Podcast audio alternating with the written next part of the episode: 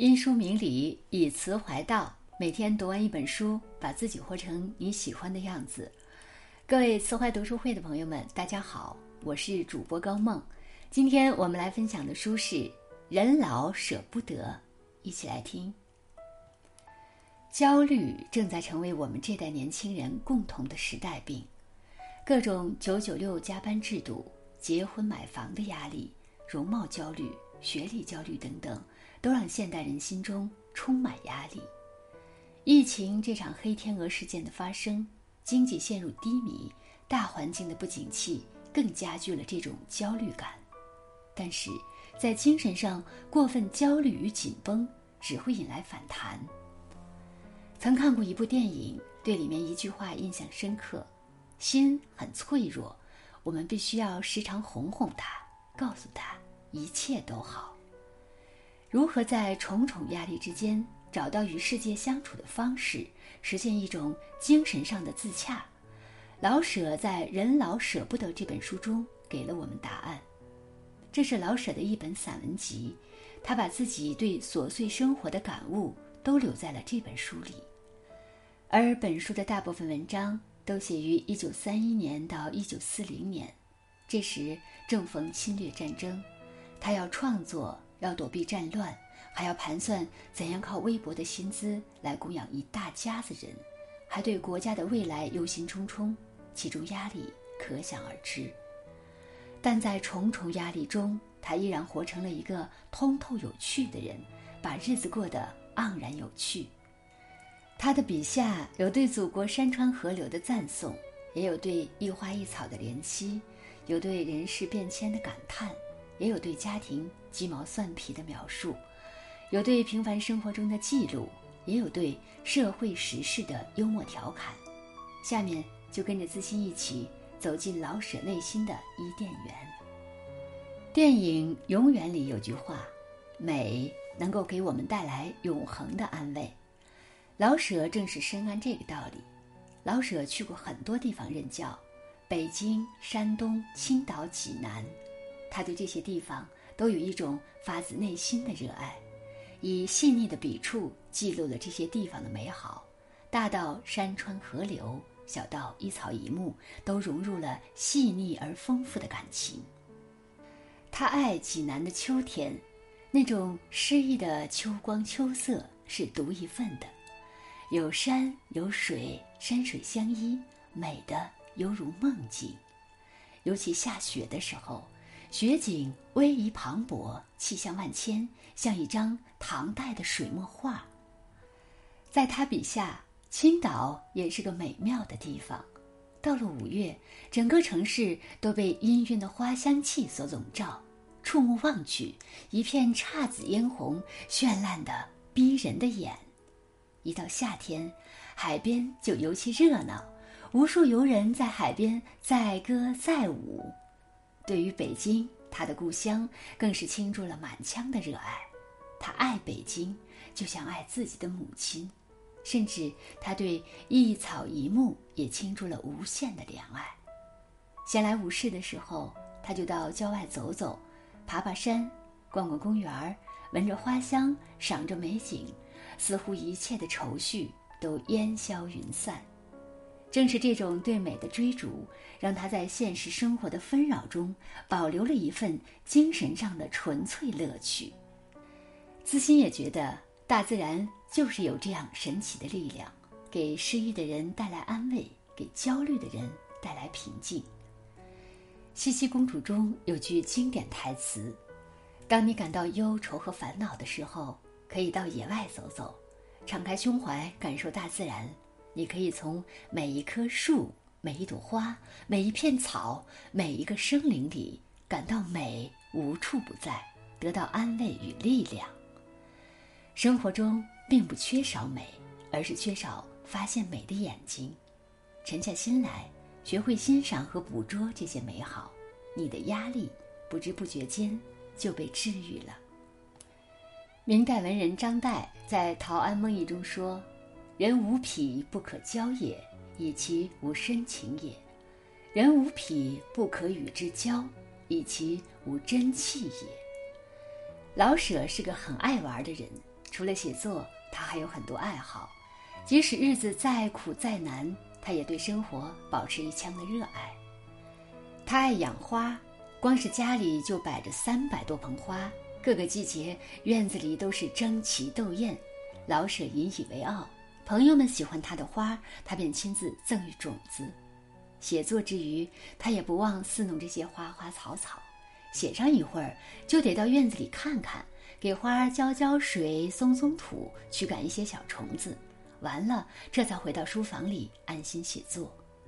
他管这叫让脑力劳动和体力劳动结合到一起，有益身心，胜于吃药。老舍爱赏画，好友赠送老舍一幅棋牌时的雏鸡出笼图。抗战时，他从济南逃亡出来，还不忘带上这幅画。什么东西都可以放弃，这张画万不可失。老舍还是个猫奴，他养了一只小猫，他把它当朋友一样对待。平时小猫在屋里搞破坏，弄坏他的花花草草，还跑到他的稿纸上印上几朵小梅花，他也不以为意。一次院子里的猫走丢了，他在文章里写道：“舍猫小球，昨与情郎同逃。”糊涂人有糊涂猫，合并声名。他还热爱美食，馄饨、酸豆汁、烙饼、卷酱肉、炸酱面、冰糖葫芦，这些老北京美食，在他的笔下娓娓道来，顿时让人口舌生津。再艰难的生活，有了美食的安慰，似乎也不那么难熬了。窦文涛在《圆桌派》里说过一句话。人活着一定要有自己的爱好，子欣也觉得，一个没有爱好的人是一个对生活没有热情的人，他的生活枯燥乏味，他的灵魂干涸无趣。拥有爱好的人，心中有爱，眼里有光，才能把自己活成向上的力量，把庸长的日子经营的有声有色。老舍经常会收到一些文学青年的来信。他们把自己的文稿寄给他，希望能从他这里得到指教，或者希望他能推荐一个平台，让自己的文章能够得到发表的机会。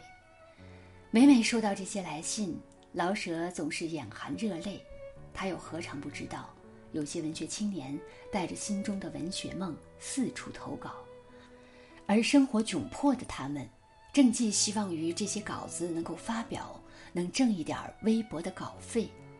他很想对那些青年说：“这里面没饭吃，就连他自己也是入不敷出，过着异常拮据的生活。”但最终，他还是沉沉地叹一口气，诚挚地提出修改意见，而后再退回去，为这些青年人提供些力所能及的帮助。老舍有个远方表叔，他是个大善人，老舍能够念书，就得益于他的资助。后来遇上战争。北平有了大量的难民，宗岳大叔四处开设粥棚赈济灾民，他跟在宗岳大师身后忙前忙后安排一些琐事。他心里其实很清楚，这样做并不能带来多大改善，也并不能拯救那些灾民，但他仍然拼尽全力去做了，而这一切都源自他的悲悯心。老舍自幼丧父，孤儿寡母，受尽了欺辱与冷眼。经历了太多的辛酸苦痛，但是老舍没有因为这种经历而变成一个自私冷漠的人，因为他从小就关注那些温暖的人和事物，在他们身上寻找力量。他热爱学习，在书中汲取了智慧与正能量，这让他有了一种奇异的气质，有了一颗博大的悲悯心。虽从黑暗中走过。但性格中没有戾气，没有抱怨，只有一如既往的坦荡、智慧、善良与慈悲。他豁达而通透，对那些身处底层、生活窘迫的人报以深切的同情。他对那些复杂的人性虽深刻洞悉，但并不拆穿，而是报以理解。子欣也觉得，对大多数人而言，生活总是不容易。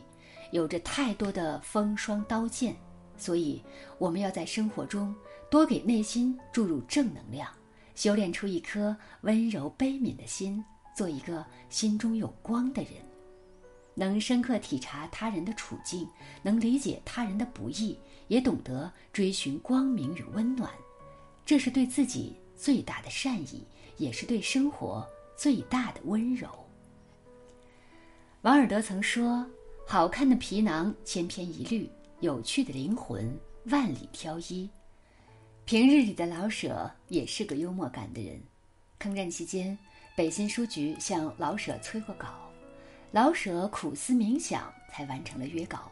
他还复信寄去一封答催稿信：“元帅发来紧急令，内无粮草，外无兵，小将提枪上了马。”青年界上走一程，带马来参见元帅。带来多少人马？来个字，还都是老弱病残。后帐休息，得令。正是旌旗明明，杀气满山头。老舍家养了一缸白莲，开花时节，灿烂芬芳，满园飘香。老舍视为珍宝。经常带朋友们回家观赏。有一日，老舍要请朋友们来家聚餐，每个朋友做个拿手菜。有个朋友说要出去买些白莲回来，老舍说道：“买什么买？院子里面不是有吗？”再过一会儿，他发现他的白莲已经被朋友尽数摘下来，裹上面粉，在香油里炸了。老舍又气又急。化悲愤为食量，吃了三大碗。还有一次，他的小儿子把家里的油墨拿出来乱写乱画，嘴里还念念有词：“爸爸总喜欢说什么油墨，这不就是吗？”幽默变油抹，令人忍俊不禁。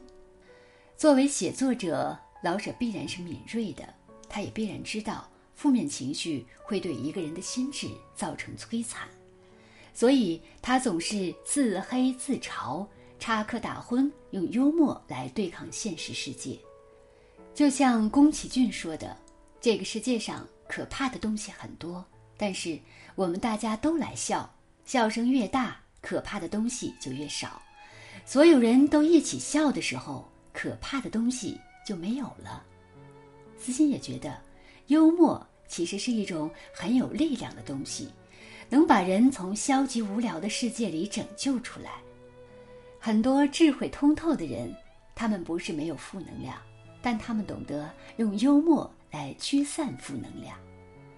我们必须承认，每一代人都有每一代人的时代困境，每一代人都有每一代人的挣扎与隐忍，没有一代人的青春是容易的。面对困境与压力。随波逐流，或是一味指责，不仅无济于事，还会让我们的生活更加走向失控。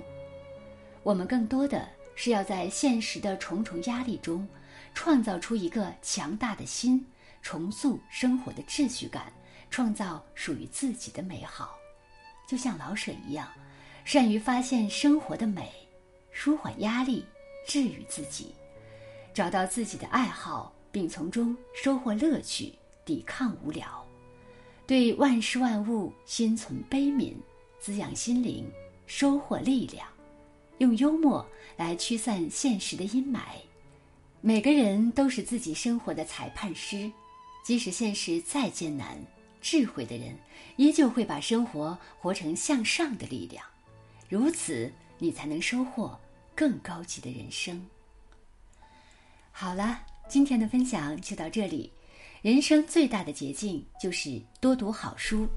如果您喜欢每天一本书栏目，欢迎拉到文末海报关注慈怀书店，这是一个专推好书的公众号，每天和你分享各领域的好书，帮你打开知识边界。也欢迎分享到朋友圈，让更多读书人加入。